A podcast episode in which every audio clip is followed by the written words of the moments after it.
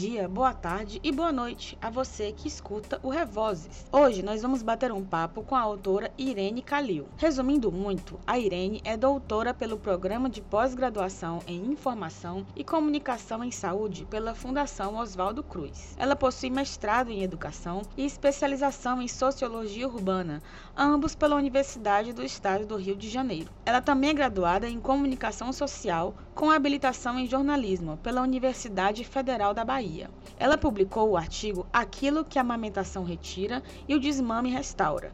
Relatos maternos sobre tensionamentos e materiais de comunicação e informação em saúde, com a autora Adriana Cavalcante de Aguiar. Irene, seja muito bem-vinda. Oi, Clara. É, obrigada pelo convite. É, eu estou aqui, então, em nome meu e da Adriana Aguiar. A Adriana foi minha orientadora é, no processo final do doutorado, também fui minha supervisora de pós-doc, no, no qual eu desenvolvi essa pesquisa sobre os, as experiências maternas de amamentação e desmame, então ela é coautora do artigo.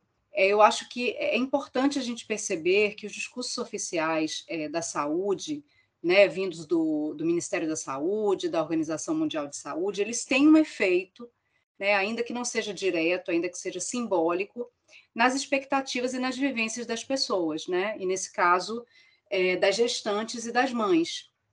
Então, assim, o imaginário social sobre maternidade ele é atravessado por esses discursos. Então, tantas expectativas, né, das mulheres que, que estão gestando, né, ou que têm o seu primeiro filho, é, aquilo que elas esperam, né, dessa, dessa experiência, ela está muito, tá muito marcado por esses discursos, né? Então, a importância de, de estudar, de analisar esses discursos é exatamente perceber até que ponto eles, eles estão convergindo, né, de alguma forma, para as experiências maternas, até que ponto eles dialogam com essas experiências da prática de amamentação e de desmame, e até que ponto eles estão criando, né, ou co colaborando para criar uma expectativa é, materna com relação à amamentação e ao desmame que não se que não se concretiza na prática, né? Até que ponto eles estão distantes daquilo que de fato acontece para a maioria das mães. É, de onde que surgiu a iniciativa e a inquietação de trabalhar o projeto de pesquisa com esse recorte, né, das percepções maternas e a experiência de amamentação e o desmame também? Bom, tudo começou no meu processo de desmame, né, do meu primeiro filho. É, eu era jornalista do Instituto Nacional de Saúde da Mulher, da Criança e do Adolescente Fernandes Figueira, o IFF, da Fiocruz, e estava no processo de desmame do meu primeiro filho, isso era em 2009. E então eu comecei a, a procurar informações sobre o desmame, né, que pudessem me ajudar, me auxiliar nesse processo, né, como mãe de primeira viagem. E o que me surpreendeu é que, de fato, eram muito escassas essas informações. É, nos materiais oficiais do Ministério, elas praticamente não existiam. É, então, você encontrava blogs, você encontrava é, relatos maternos, mas assim o assunto do desmame ele não era explorado nos materiais qualificados né, de informação em saúde. Então, daí surgiu o meu projeto de doutorado, que foi é, aprovado no Programa de Pós-Graduação em Informação e Comunicação em Saúde, do ICICT, da Fiocruz, e, e onde eu ingressei em 2011 para falar sobre é, como eram retratados né, a amamentação e desmame dos materiais oficiais. Então, eu fiz uma pesquisa documental, eu analisei materiais de orientação e promoção ao aleitamento materno, num período, né, até 2014, eu defendi a minha tese em 2015, e nesse processo eu fiz uma análise, então, de é, quais eram os sentidos de amamentação e desmame que estavam presentes nesses materiais, e também aqueles sentidos que eu chamo de silenciados nos materiais, né, aqueles que eram raros ou até mesmo inexistentes nesses materiais. É, eu sempre quis conversar com as mães. Desde o início do meu projeto, eu tinha a intenção de ouvir as mulheres sobre suas experiências de amamentação e desmame. Mas isso não foi possível no doutorado. Né? O trabalho que eu fiz de mergulho na bibliografia para entender os processos sociais de construção né, do imaginário sobre amamentação, sobre maternidade, tudo isso me, me demandou um investimento muito grande de tempo e de energia mesmo Então, é, o meu, a minha tese acabou sendo a análise desses materiais, à luz também de, de entrevistas que eu fiz com gestores do Ministério da Saúde na época, gestoras, no caso, né? A coordenadora de ações de aleitamento materno e a coordenadora é, da parte de comunicação que fazia a interface entre a área técnica na época e as agências de publicidade que faziam as campanhas de amamentação. E esse projeto de conversar com as mães acabou sendo adiado. Em 2020, quer dizer, em 2019, eu, eu tive o projeto aprovado, né, esse projeto de percepções maternas sobre as experiências de amamentação e desmame, esse projeto foi aprovado, e então eu iniciei a pesquisa em 2020 como meu pós-doc no programa de pós-graduação em Informação e Comunicação em Saúde do ICICT.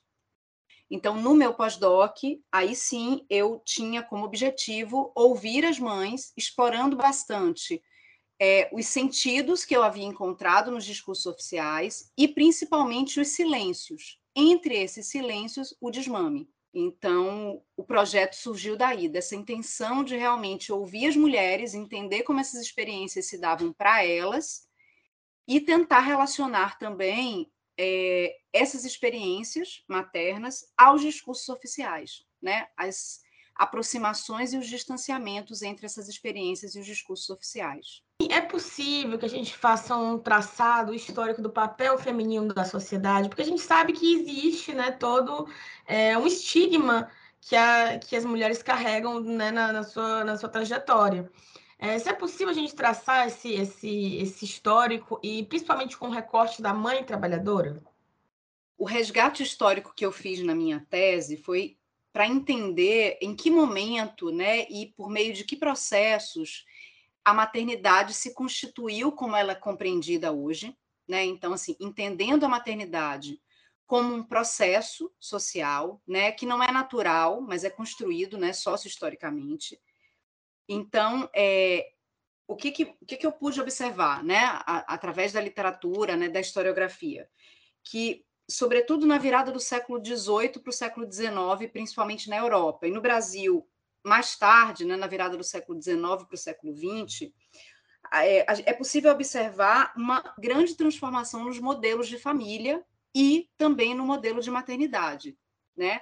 Então, a maternidade, essa maternidade nesse modelo burguês, né, que a gente conhece hoje, das famílias nucleares, muito voltadas né, para os filhos, para as crianças, esse lugar social da criança, né, a própria criação do conceito de infância, ele tem um, um, um lugar né, na, na, na história das sociedades ocidentais, né? Então, assim, esse modelo de maternidade extremamente dedicado e para o qual a amamentação tem um papel central, né? Quer dizer, cabe às mulheres, né, que são mães amamentarem os seus filhos, isso tem um, um, uma, uma construção histórica que data aqui no Brasil, principalmente da virada do século XIX para o século XX, com uma influência muito grande do movimento é, higiênico, né? Quer dizer, o higienismo é, vinha com toda todo o discurso né, da, da saúde, né, das práticas higiênicas, né, e a família foi o locus, assim, foi o, o, o foi o lugar onde essas, esses preceitos, né, essas diretrizes higiênicas, elas, elas podiam orientar mesmo essa, esses modelos, né, para que aquilo se ampliasse para a sociedade. Então, nesse momento, a mulher é convertida no que Jurandir Freire Costa chama da mãe higiênica, né? Ela é convertida a esse amor filial, né? Ela, ela é convertida a essa ideia de que cabe a ela, então, é, alimentar diretamente a sua, a sua cria, né? E educá-la para ser, então, esse cidadão é, de, uma, de uma sociedade civilizada, digamos assim. Então, nesse momento, a, o lugar da mulher estava muito centrado no ambiente doméstico, né? Porque cabia a ela toda a organização da família, né? É, ela era a, a guardiã da saúde, né? E do, e do, do ordenamento familiar. Então, havia uma espécie de interdição, né, para a maioria das mulheres, do espaço público, né, que era dominado pelos homens, e naquele momento as, as mulheres cabia essa gestão do, do ambiente familiar. Né? Lógico que, a partir do momento né, que as mulheres que vem um processo de industrialização, que também no Brasil é um pouco mais tardio do que nos países europeus né? e, e, e norte-americanos. Então, assim, quando você começa o processo de industrialização, com a, com a ida progressiva dessas mulheres para os postos de trabalho fora de casa, isso gera tensões, obviamente, né? E aí é que a gente vai começa a observar também uma disputa ali de discursos, né, e de práticas com outras formas de aleitamento é, concorrentes com aleitamento materno. Né? Então, assim, é o momento de desenvolvimento das fórmulas e, e todo um discurso de que a fórmula, além de ser um alimento até melhor do que o leite materno, né? houve esse discurso, é, ela também permite a essa mulher a, a, liberdade de poder trabalhar fora de casa, de poder ter uma rotina para além da maternidade mas é algo que é, é todo o tempo tensionado, né? Porque hoje a gente tem, é, pelas estatísticas do próprio IBGE, né, que você tem uma praticamente metade da população é, economicamente ativa é constituída de mulheres, né? Você tem, se eu não me engano, é, mais de 30% dos lares mantidos é, unicamente por mulheres, né? principalmente nas camadas mais baixas. Você tem é, é lares que são mantidos por mulheres, e ainda assim recai sobre elas, mesmo sendo trabalhadoras, todo o cuidado né, com a prole, com a casa, incluindo aí né, esses cuidados mais físicos mesmo, né, com as, com as crianças, e principalmente o aleitamento materno, que ainda é preconizado como a melhor forma de, de alimentação das crianças pequenas. Né? E Irene, você falando né, dessa questão dos papéis né, da mulher né, na família e na, é, no trabalho, é, um trecho do seu artigo que me chamou muita atenção também foi quando você toca no ponto da sexualidade. É como se a mulher fosse um ser sagrado, a mulher enquanto mãe, agora, né? Ela se torna um ser sagrado, que inclusive o corpo dela é, é um espaço que é apenas do bebê é um território do, do bebê e ele não deve ser sexualizado. Né? Inclusive as relações praticamente vestidas. Né? Como é que você pode comentar? Esse, esse, ponto me chamou a atenção porque particularmente foi algo que eu não conhecia, né? Não foi uma coisa, foi uma novidade para mim. Eu não, não tinha, não tive acesso a essa informação antes. E aí essa, esse trecho do seu artigo me chamou a atenção. Você pode comentar? Bom, essa apropriação, né, ou essa observação minha dessa sacralidade, é, ela veio primeiro por meio da observação das campanhas do Ministério da Saúde, as campanhas da Semana Mundial da Amamentação, né, é, que, no, é, que normalmente é, convidam mães famosas, né, mães que estão na mídia, cantoras, atrizes, para protagonizar essas campanhas e muitas vezes são mulheres que, na sua vida pública, adotam uma, uma imagem sexy, né, sensual, provocativa, e que nas campanhas elas são é, quase que transformadas na Virgem Maria, assim, né? Elas são despidas de toda a sua, de toda sua sexualidade, né? De todos aqueles componentes, né? Femininos que são associados, né? A um erotismo e elas estão ali com um penteado extremamente comportado, com uma maquiagem muito leve, né, com roupas brancas, né, muito normalmente são roupas bastante é, claras e que não destacam, né, o corpo feminino. Então, naquelas imagens, aquelas mulheres que muitas vezes é, têm um apelo, né, inclusive é, para midiático, né, com, a sua, com seu corpo, com a sua sensualidade, elas são retratadas de forma bastante assexuada.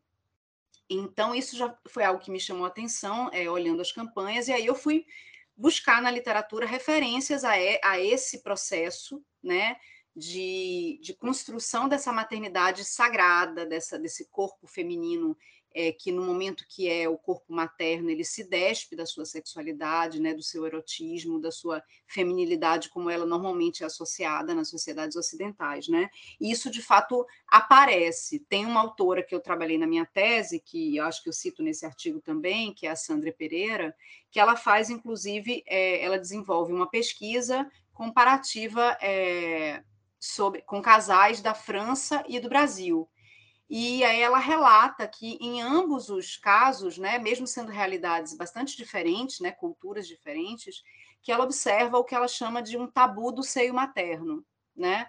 Quer dizer, durante o período de amamentação, aqueles casais meio que têm uma certa interdição àquele espaço, né, como um espaço de interação é, sexual entre o casal, por naquele momento entenderem inconscientemente, né, que aquele é um espaço é, destinado ao bebê, né, ou à interação mãe-bebê. Então, ela chama isso de tabu do seio materno, não foi uma coisa que eu né, é, é, conceituei, mas que eu utilizo porque é interessante que, ouvindo as mães, e, e é interessante porque a gente não leva essas questões de forma clara para a entrevista, né? A gente tenta é, influenciar o mínimo possível o depoimento das mulheres, até para ver de que forma esses discursos oficiais e midiáticos é, é, têm efeitos né, sobre as próprias experiências e, e, o processo de elaboração dessas experiências pelas mulheres. Quando eu perguntei a essas mulheres como é que era né, a relação conjugal, né? E aí sim também a relação íntima com seus companheiros no período de amamentação, muitas delas relataram é, ter havido um afastamento né, do casal no período da amamentação. Essas mulheres, elas atribuem esse afastamento a razões diferentes, né? Tem algumas que entendem que é mais um processo fisiológico mesmo, que tem muito mais a ver com os hormônios. Tem outras que é, é, situam, quer dizer, esse pai, esse homem que se torna pai, essa mulher que se torna mãe. Então é como se eles estivessem tão empenhados, né? É, como a própria psicanálise coloca, né, eles estivessem com a sua libido tão direcionada para aquela relação, né, com o filho, então as mulheres atribuem esse afastamento a uma série de fatores, né? É, mas o fato é que a grande maioria das, das mulheres entrevistadas é, relatam afastamento durante esse período de amamentação. E com relação especificamente ao seio, algumas delas relatam que é, na, durante a amamentação, elas tinham relação sexual com sutiã, porque esse seio é um seio que pinga leite, que pode sujar o outro. E essa ideia de sujar o outro é, me traz muito uma ideia de misturar as relações, né? Quer dizer, é um seio que naquele momento do contato com o parceiro, ele é um seio sexual, mas ele, por outro lado, é um seio que amamenta. Né? Então, é um seio que, ao ser excitado, né, ele vai é, é, ejetar leite, porque ele é um seio que está em processo de amamentação. Então, há aí uma, uma mistura que não parece confortável, né, do ponto de vista simbólico, emocional para essas mulheres. Quer dizer, esse corpo que fica nesse, né, nesse, nessa interface entre o corpo erótico, né, o corpo para o outro, né, para o, para o, para o parceiro, né, ou para o próprio prazer como mulher, e esse, e esse, esse seio que também é o seio materno, que é o seio que proporciona a, a, né, a experiência da amamentação ao bebê, né, o leite. Então, assim, são sentidos como que como se, são sentidos que se conflitam um pouco, eu acho. Então, acho que isso acaba causando esse, esse afastamento. E a gente não pode, obviamente, é, ignorar que os discursos não só os discursos oficiais, porque os discursos oficiais também se constroem com, bases em, com base em outros discursos, né?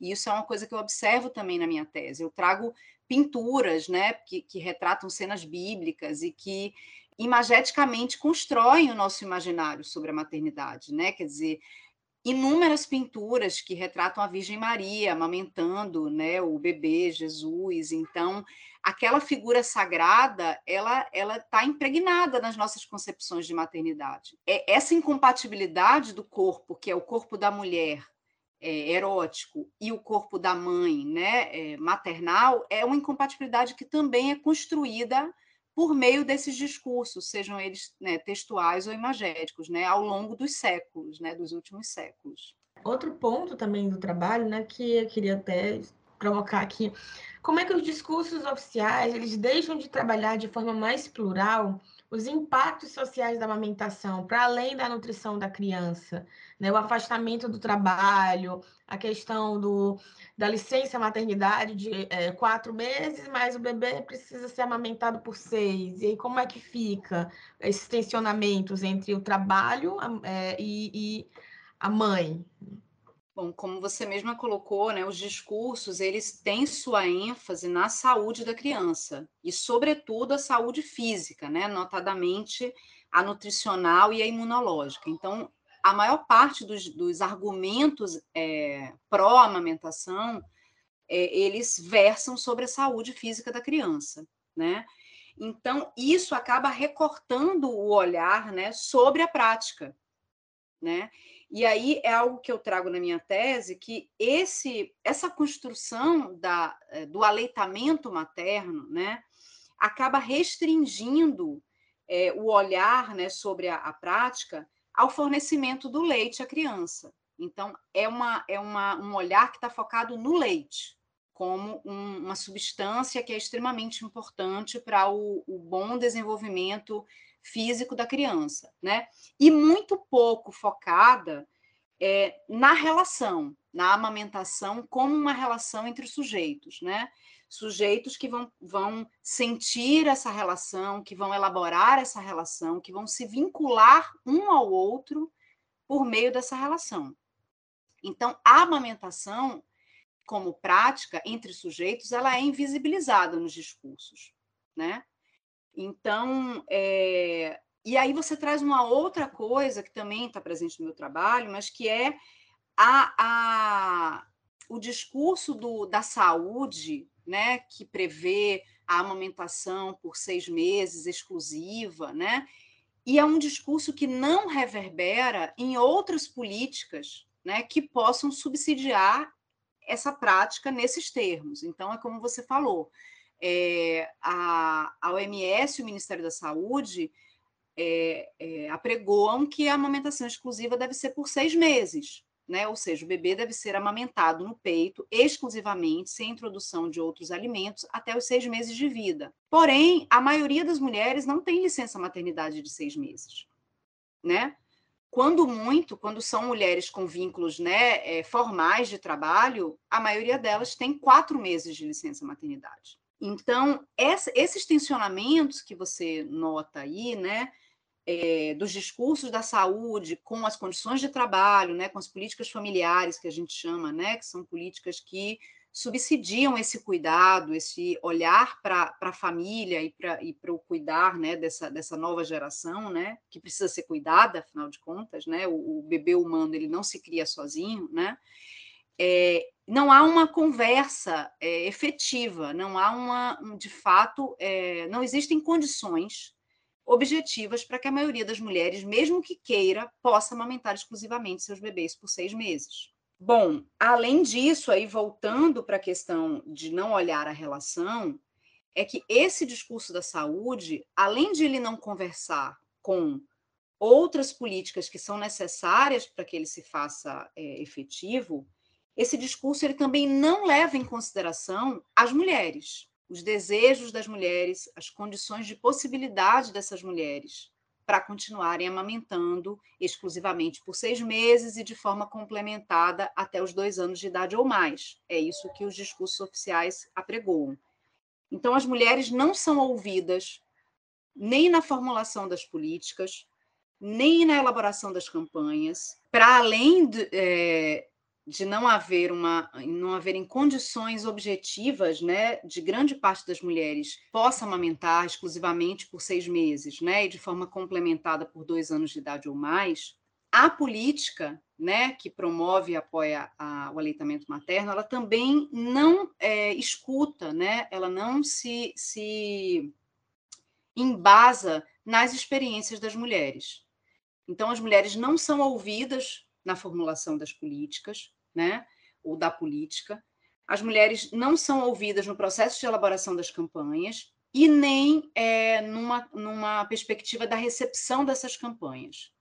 Né? Isso foi algo que eu constatei durante o meu doutorado, né, quando eu entrevistei gestoras do Ministério da Saúde, e na, é, na visão delas, não havia necessidade de fazer pesquisa sobre a amamentação, porque todo mundo sabia que a amamentação era ótima, que a amamentação era a melhor escolha, que o leite materno é o melhor para o desenvolvimento do bebê, e ponto final. Só que a questão não é. De, a gente não está aqui discutindo, e nem me cabe discutir, né? Eu não sou profissional é, é, da saúde estrito senso, né? Não sou médica, não sou enfermeira, não sou nutróloga.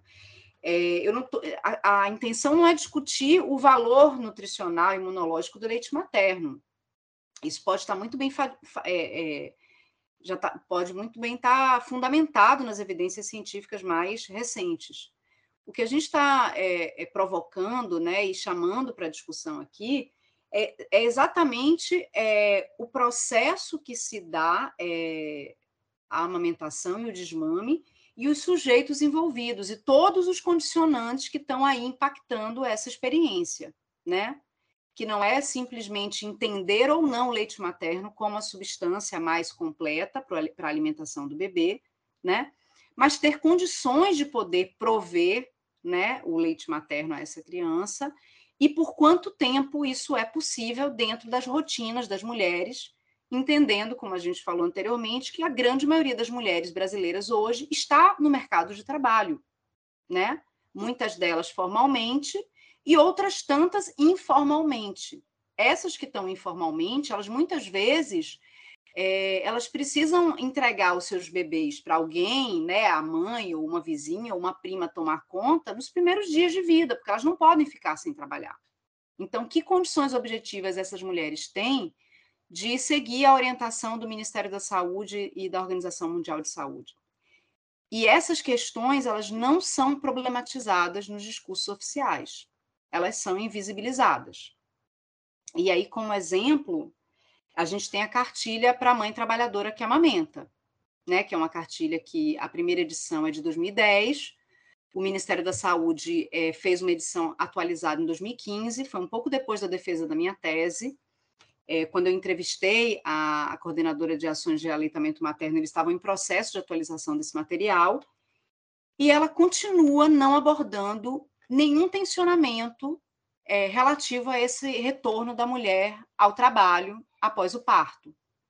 Nem que, é, tensionamentos com relação às condições objetivas de ela continuar amamentando, né, as condições de trabalho, a receptividade, de fato, da sua do seu ambiente, dos seus colegas de trabalho, da sua chefia, que a gente sabe que muitas vezes não são é, condições favoráveis, e nem mesmo as condições emocionais e sociais de essa mulher continuar amamentando ainda que ela retorne ao trabalho isso não é, é, problematizado, não é sequer mencionado no material.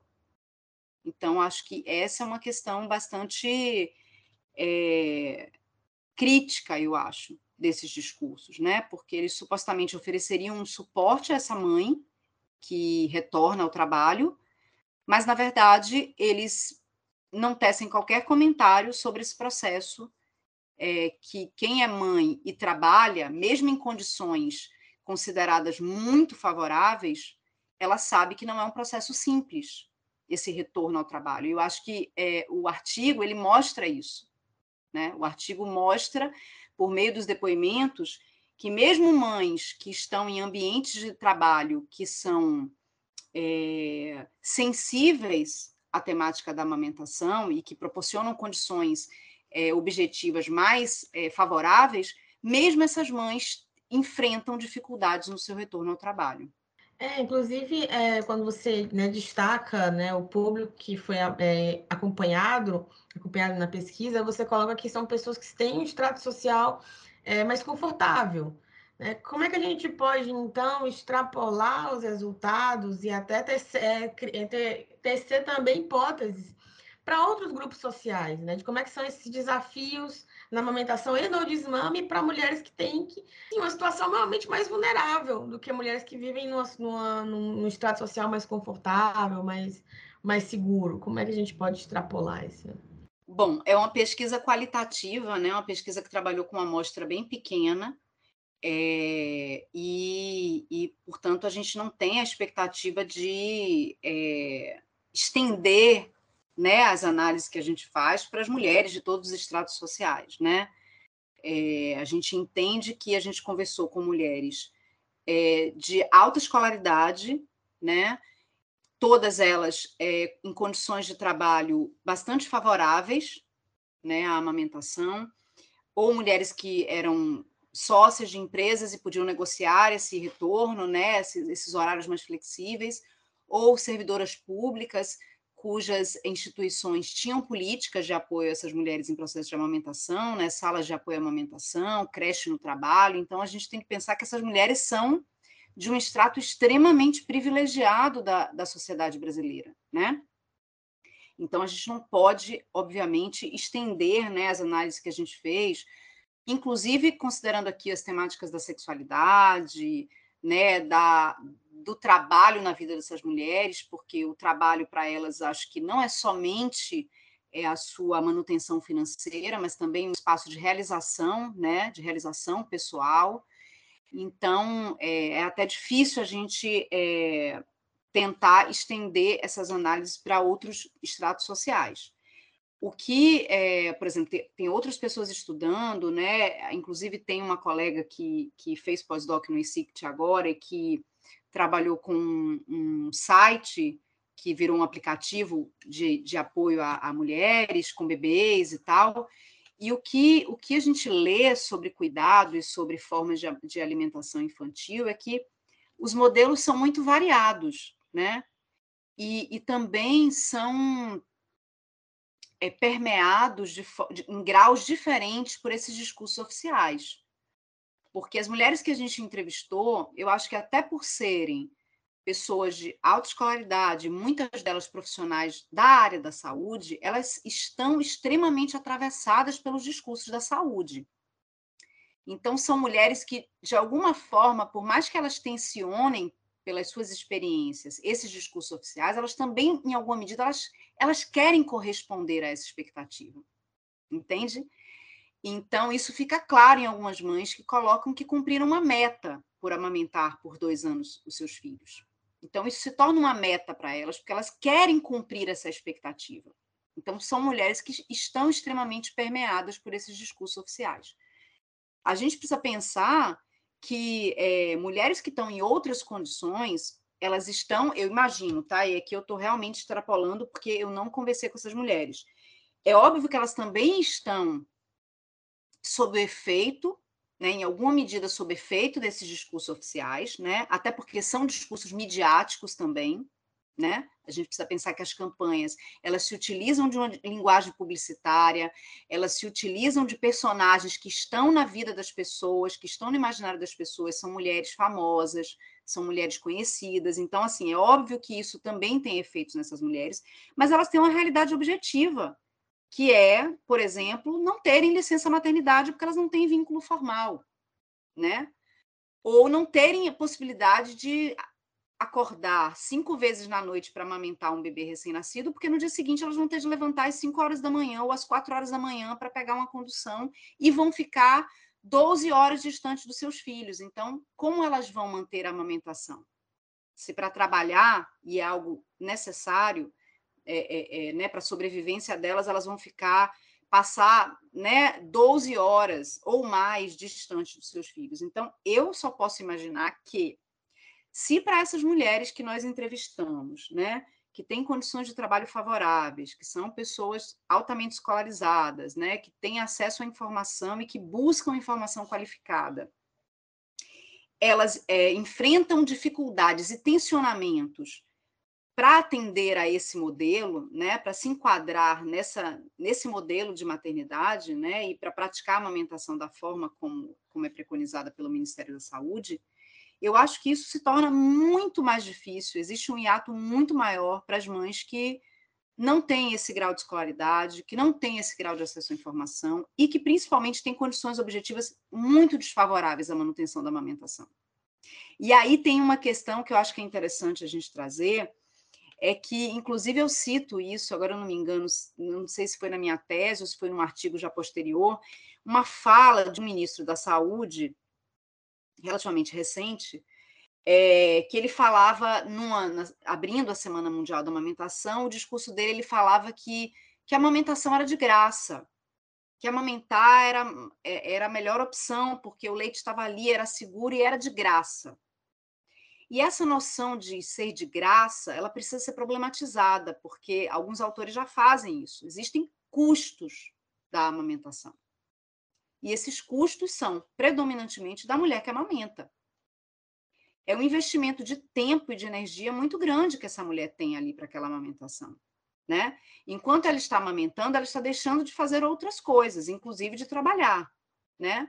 Depois existe um desgaste físico, que é uma outra coisa que as mulheres entrevistadas relatam também. Algumas mulheres chegam a adoecer por estarem na função de amamentar e quererem amamentar daquela forma como é preconizado, muitas vezes elas se descuidam da sua própria saúde, elas ficam, né, tendo vários problemas de saúde em função do desgaste que a amamentação provoca. Então, a amamentação ela tem custos.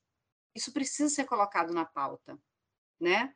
E quando a gente é, tensiona os discursos oficiais sobre a amamentação com essas questões que são trazidas também pelas mulheres, as relações entre a mulher e seu companheiro, é, as relações entre a mulher e seu trabalho.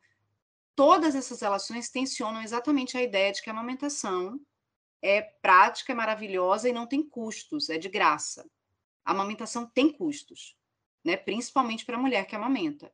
E é preciso que a gente fale sobre isso, né? E a gente pode traçar uma análise resumida até né? é, sobre os impactos emocionais de uma gestação e os tensionamentos entre é, para a gente finalizar, né? É, fechar é, esses impactos emocionais, é, a gestação e os tensionamentos com os materiais oficiais e o que, é que aquela mulher está vivendo no dia a dia dela, né? Os desafios da, da, do dia a dia dela. Conversar com as mulheres, ouvir as mulheres, quer dizer, eu, eu amamentei três filhos, né? Em momentos diferentes da minha vida o primeiro deles sem estudar amamentação, a segunda durante o doutorado, estudando e lendo sobre amamentação, e a terceira depois de ter defendido o doutorado, já assim, especialista, entre aspas, né, em amamentação, já tendo lido muita coisa sobre amamentação. E mas assim ouvir as mulheres e essas experiências, né, que são muito subjetivas, que são individuais, embora sejam marcadas, né, por é, é, por uma concepção que é social da maternidade da amamentação, ela, elas também têm um aspecto que é muito é, individual, né, muito subjetivo, foi muito importante para mostrar que, de fato, essas mulheres elas são muito impactadas. Nós somos, né, e eu me incluo, muito impactadas por esses discursos sobre maternidade, sobre amamentação. É, é aquela coisa, às vezes a gente acha que os discursos ah, são só os discursos, né? Mas como assim isso vai impactar na vida das pessoas, né? Isso não é algo direto, né? Você não está ali obrigando. O ministério não obriga a mulher a amamentar. Ele não está ali, né, dentro da sua casa, sabendo se você vai amamentar exclusivamente por seis meses ou se você vai amamentar em livre demanda, se você vai amamentar de madrugada. Mas os efeitos desses discursos eles são poderosos nas mulheres, né? Nas nossas subjetividades. Então, assim é, escutar mulheres que trabalham na saúde, é, como eu entrevistei uma mãe que passou grande parte da sua trajetória profissional é, lidando com mães que estavam iniciando o processo de amamentação e reproduzindo em alguma medida o discurso oficial, né, para essas mulheres. E quando ela se viu na função de mãe ela passou por tantas dificuldades, tudo que aconteceu com ela foi, aconteceu de uma forma tão distinta daquilo que estava escrito lá, do que os manuais diziam.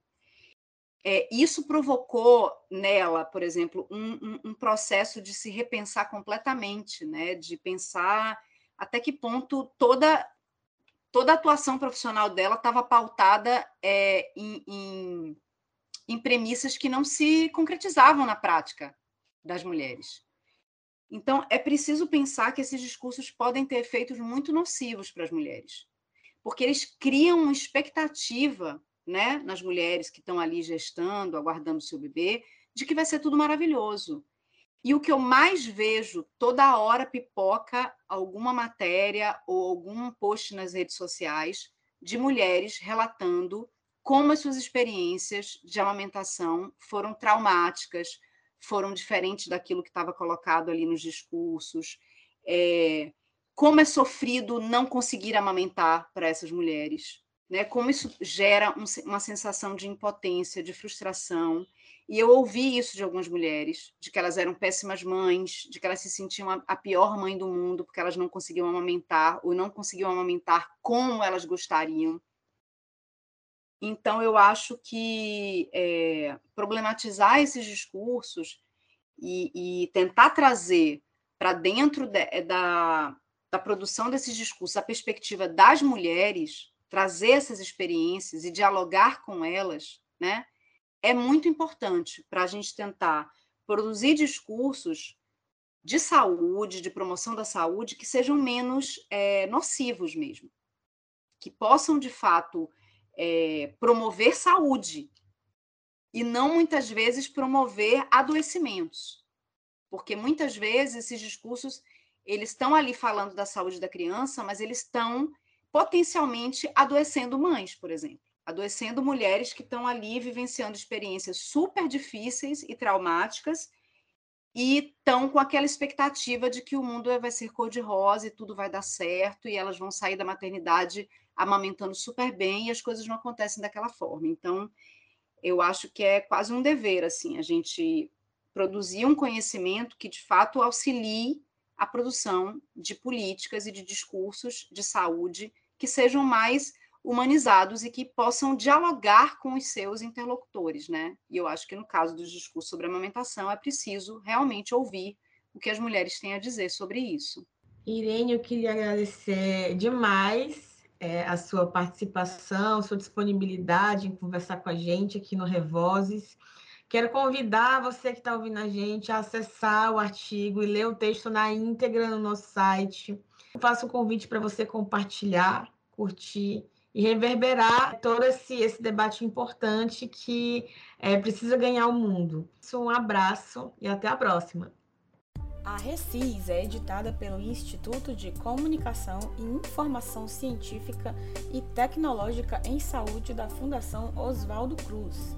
O programa Revozes faz parte do projeto Artigos e Autores na Mídia e nas Redes Sociais, para uma divulgação científica inovadora e acessível da Recis, financiado pelo Programa de Indução à Pesquisa e ao Desenvolvimento Tecnológico Inova e SICT Acesse o site e navegue pelos conteúdos da Recis em www.recis.isict.fiocruz.br. Também estamos no Facebook em Recis Stict Fiocruz e pelo perfil do Instagram arroba Recis Fiocruz. Valeu e até a próxima!